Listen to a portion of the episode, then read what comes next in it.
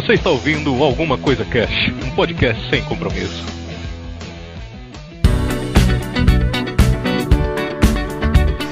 Olá, senhoras e senhores. Aqui é o Febrini. Sejam bem-vindos a mais um mês de podcast aqui no ACC. E é o seguinte, estamos de férias, né? Finalmente aí no final do ano, como todo ano a gente tira uma férias aí no final e não tem programa. Só que dessa vez vai ter um especial, vai ter um, um mês especial aí de programas do Paraxene. O Paraxene, ele era um projeto antigo que eu tinha, que eu amava, assim, do fundo do meu coração.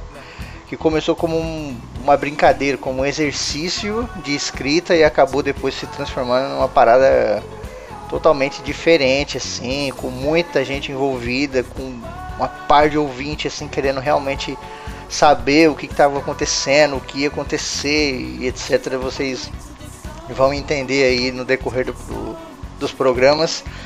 Serão 16 ou 17 programas, alguma coisa assim. Vai sair um por dia. Então tá saindo o primeiro agora e até o dia 18 aí, ou até o dia 17 vai sair um por dia.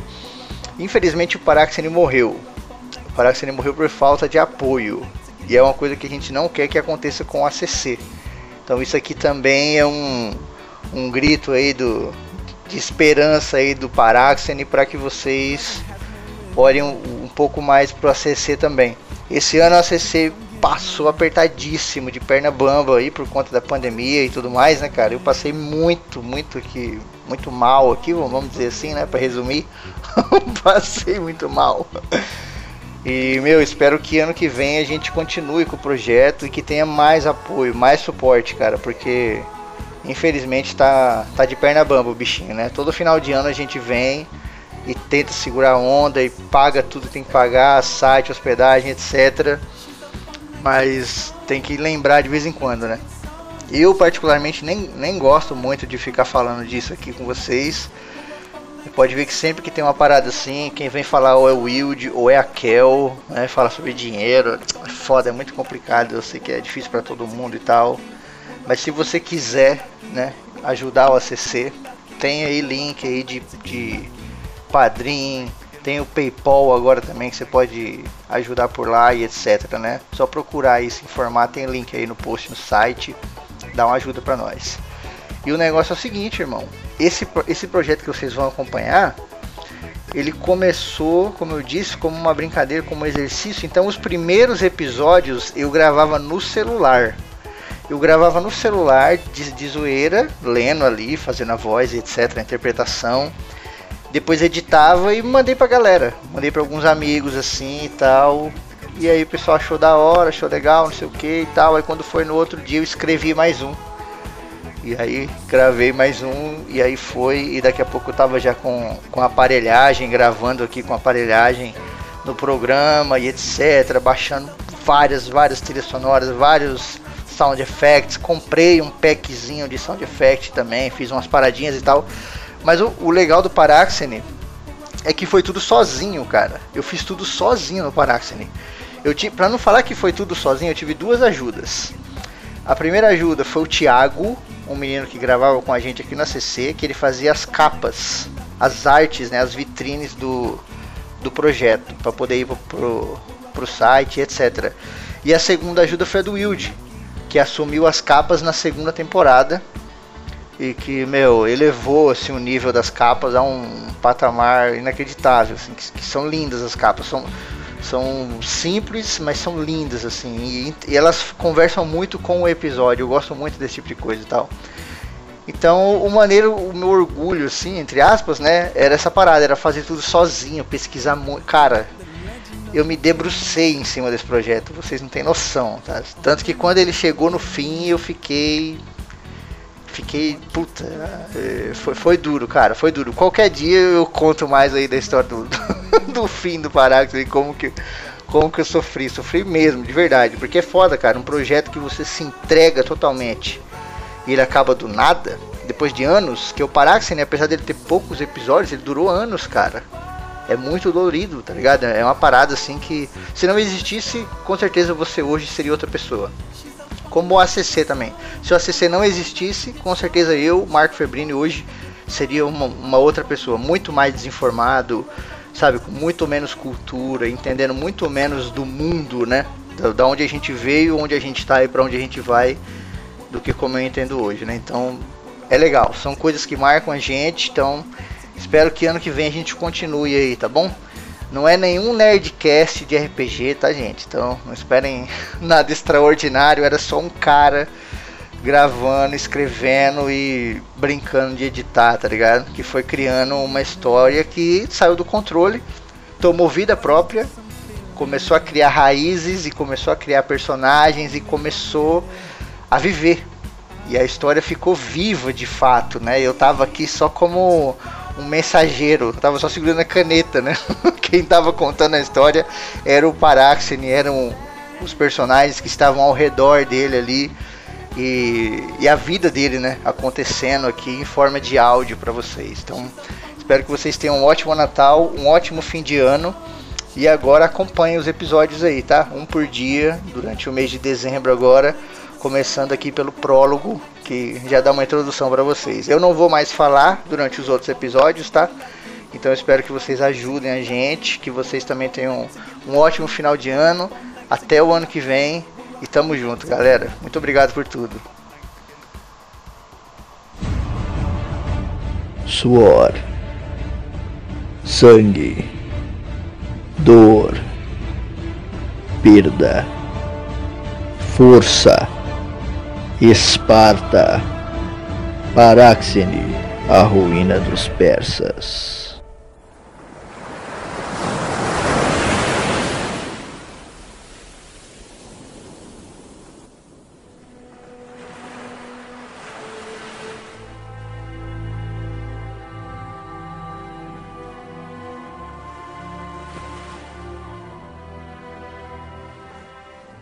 O mar lamentava o acontecimento futuro. As ondas tocavam areia, mas fugiam logo em seguida, temendo serem maculadas pelo sangue dos homens. O sol pálido já não aquecia mais, apenas iluminava o dia com tristeza e pesar. Em Esparta temos um ditado Veja apenas aquilo que Apolo quer lhe mostrar. E ele nos mostrava cinquenta mil persas fedorentos atracando na praia, com seus tecidos imundos e suas flechas covardes. Ao meu lado tremiam dez mil atenienses, acostumados às palavras e ao diálogo. Mas como se dialoga com um demônio? Quais os argumentos válidos quando os deuses olham de soslaio para os homens? Eu e meus irmãos espartanos estávamos em seis. E eu sabia, de alguma forma, que faríamos a diferença ali. Muitos diriam que estaríamos no lugar errado e na hora errada. Em meio a tantos atenienses, longe de casa e de nossos reis mas o lugar de um espartano é onde seu coração repousa. E o meu habitava a batalha. As velas dos navios persas eram como os fantasmas do submundo, vindos diretamente do Hades, carregando presságios de morte e medo. Mas não para mim. Não para um espartano. Para mim, ela trazia um inimigo real e digno de força, onde eu afundaria meu punho e minha lança. O vento que vinha do mar era salgado e arenoso. Entrava nos olhos dos homens e fazia arder e coçar. Alguns murmuravam que Poseidon nos mandava sair dali imediatamente mas se os atenienses não se retiravam, como poderiam os espartanos fazê-lo? Meu escudo era meu corpo, minha capa, meu estandarte, e minha lança estava casada com os músculos do meu braço. Os persas prepararam suas armas de covardes, e de uma hora para outra as setas subiram para nos atingir em uma espiral de morte. Meu nome é Paraxene. Essa batalha ficaria conhecida como a Batalha de Maratona. Mas minha história começa muitos anos antes dela.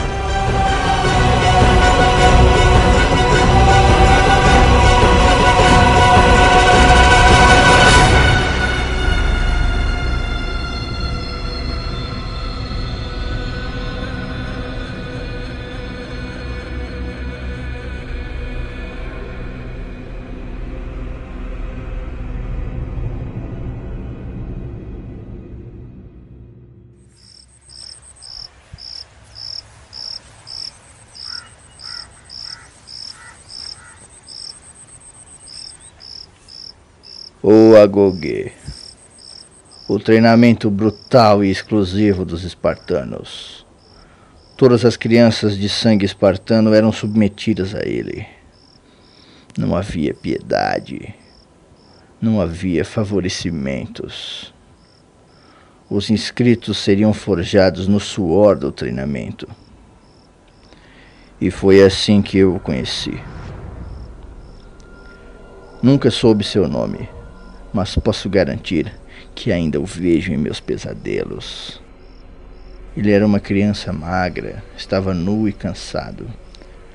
Trazia uma pedra ensanguentada em uma das mãos. Era uma criança espartana em Agoguê. Eu também era uma criança, não muito mais gordo que ele. Minha família havia fugido de Creta comigo. Passado alguns dias nas florestas, mas meus pais contraíram alguma doença, talvez dos animais que caçamos ou do peixe que pescamos. Eu estava sozinho, faminto e cansado. A única diferença entre eu e aquele menino espartano é que ele tinha uma pedra e eu um punhal. Em nenhum momento trocamos palavra. Não havia lugar para conversa ali. Éramos animais em conflito. A lua assistia calada. E eu me perguntava se os deuses testemunhavam aquela cena. Rezei por alguns segundos em meu coração, pedindo força a Ares. Quando terminei, o menino atacou. A força do garoto era descomunal. Ainda posso sentir o aperto de suas mãos em meu pescoço. Lutamos como animais. Não havia disciplina ou honra, só o instinto de sobreviver e de matar. A pedra dele encontrou meu corpo muitas vezes, assim como meu punhal lambeu sua carne. Ele me desarmou em determinado momento e agora possuía a pedra e o punhal.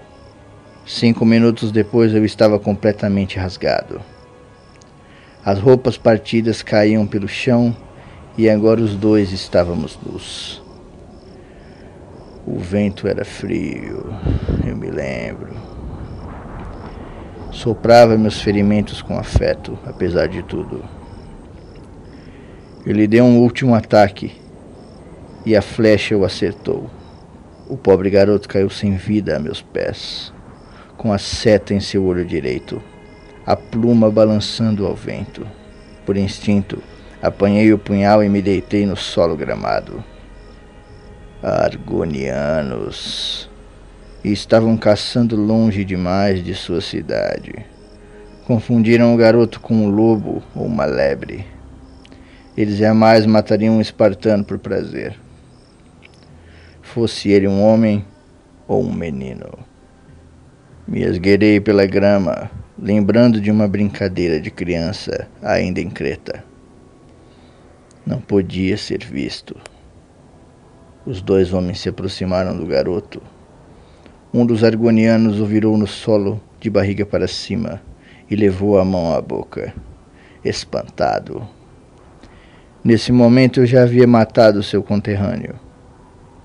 Ele se virou e encontrou meus olhos. Meu punhal perfurou sua garganta. Ele ainda tentou me estrangular, mas suas mãos eram fracas. nem se comparavam à força do menino espartano. Naquela noite eu não caí de cansado, nem reclamei de meus ferimentos. Me livrei do punhal e caminhei. Meus olhos fixos no solo, não me interessava o horizonte. Para qualquer lugar que eu fosse, seria meu novo lar. Os deuses devem ser muito sádicos ou muito sábios, pois naquela madrugada eu encontrei Esparta.